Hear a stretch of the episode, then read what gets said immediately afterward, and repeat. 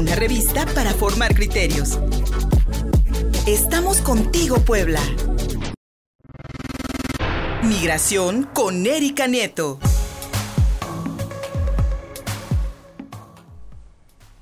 Amigas y amigos de contigopuebla.mx, muchas, muchas gracias por estar y seguir en sintonía con nosotros a través de estos tres bloques informativos que hemos preparado este martes para todos ustedes a través de nuestras redes sociales. Soy Luis Fernando Soto, transmitimos en Facebook Live, en el perfil Contigo Puebla Radio, en Twitter, arroba Contigo Puebla arroba Luis Fersoto, en Instagram y por supuesto en www.contigopuebla.mx, nuestro portal informativo.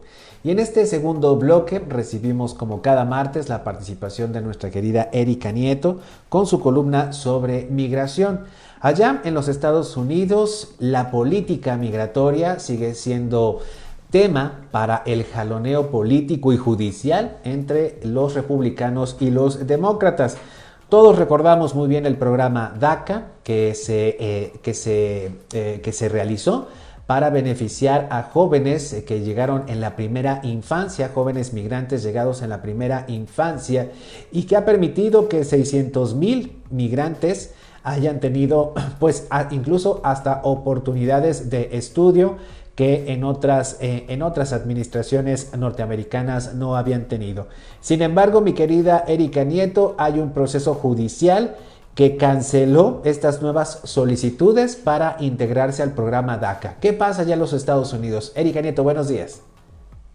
Hola Luis, eh, Luis Fernando, muy buenos días. Eh, con mucho salud, con mucho gusto saludo a todos tus radioescuchas y tus seguidores ahí en Facebook Live. Pues sí, fíjate que, eh, como bien dices, algunos eh, migrantes, jóvenes migrantes, que fueron llevados por sus padres cuando eran muy pequeños, eh, muchos de ellos eh, pues prácticamente recién nacidos, fueron llevados de manera ilegal a los Estados Unidos, pues han tenido a través de este programa DACA, que es la acción diferida para los recién llegados en, en la infancia, y que fue pues propuesto y aprobado por Barack Obama en esa gestión demócrata, pues han tenido oportunidades verdaderamente enormes y gratificantes para ellos y sus familias, porque vemos a jóvenes eh, profesionistas, incluso en las mejores universidades de este país, eh, jóvenes profesionistas que han llegado muy lejos en, pues, en la medicina, en la abogacía, y diferentes profesiones que han aportado bastante a la Unión Americana.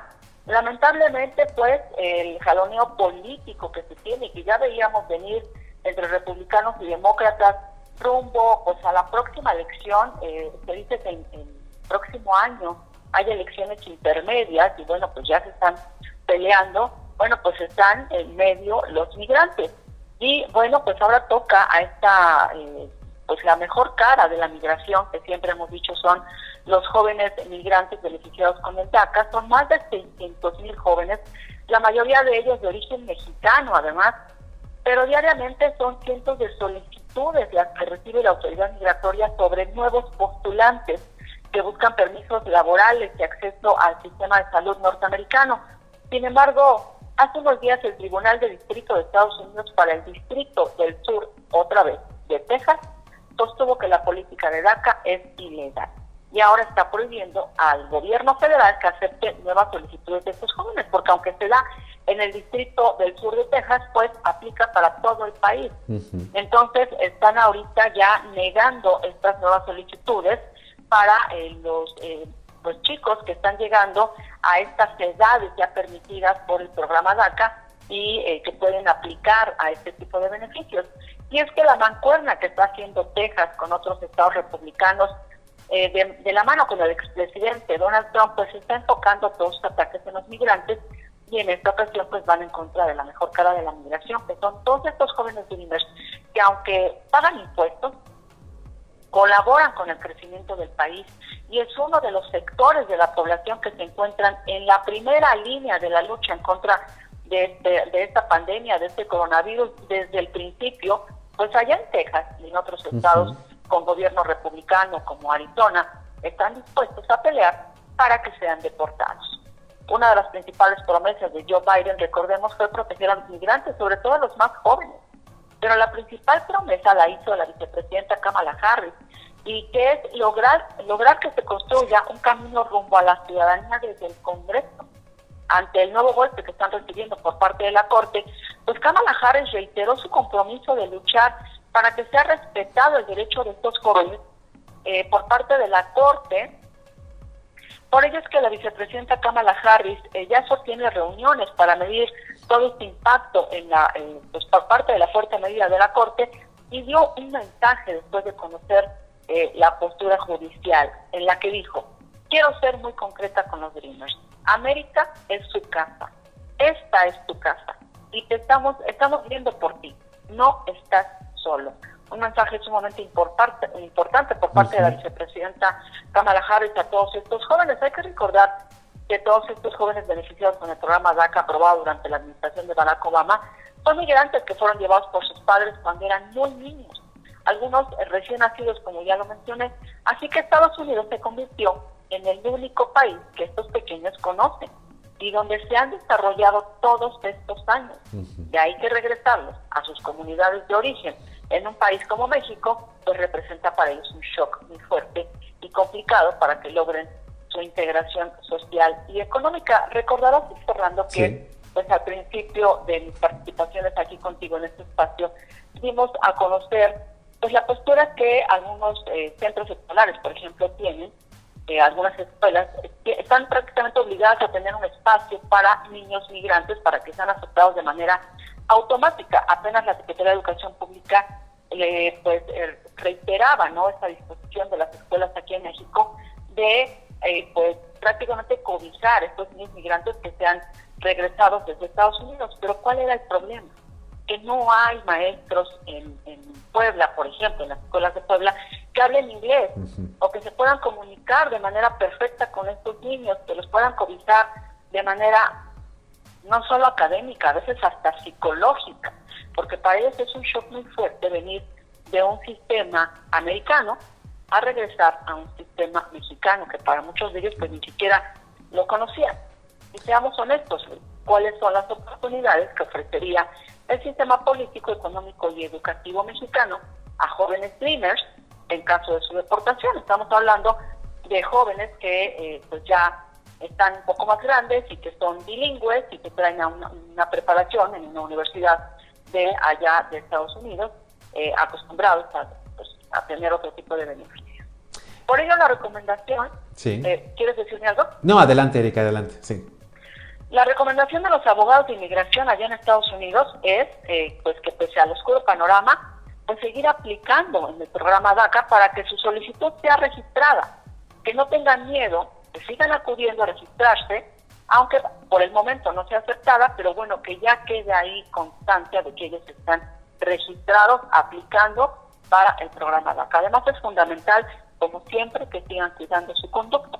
Recordemos que los Dreamers son la mejor cara de la migración porque tienen la obligación de mantener limpio su perfil delincuencial, porque un pequeño error, una multa o una detención son motivo de retiro del beneficio y de asumir el riesgo de ser deportado y separado de su familia. De hecho, en algunas manifestaciones anteriores que hemos visto eh, multitudinarias allá en Estados Unidos, pues hemos visto que eh, los Dreamers están prácticamente, este, pues tienen prohibido participar en ellas, porque si son detenidos, pues tienen problemas con estos beneficios de edad.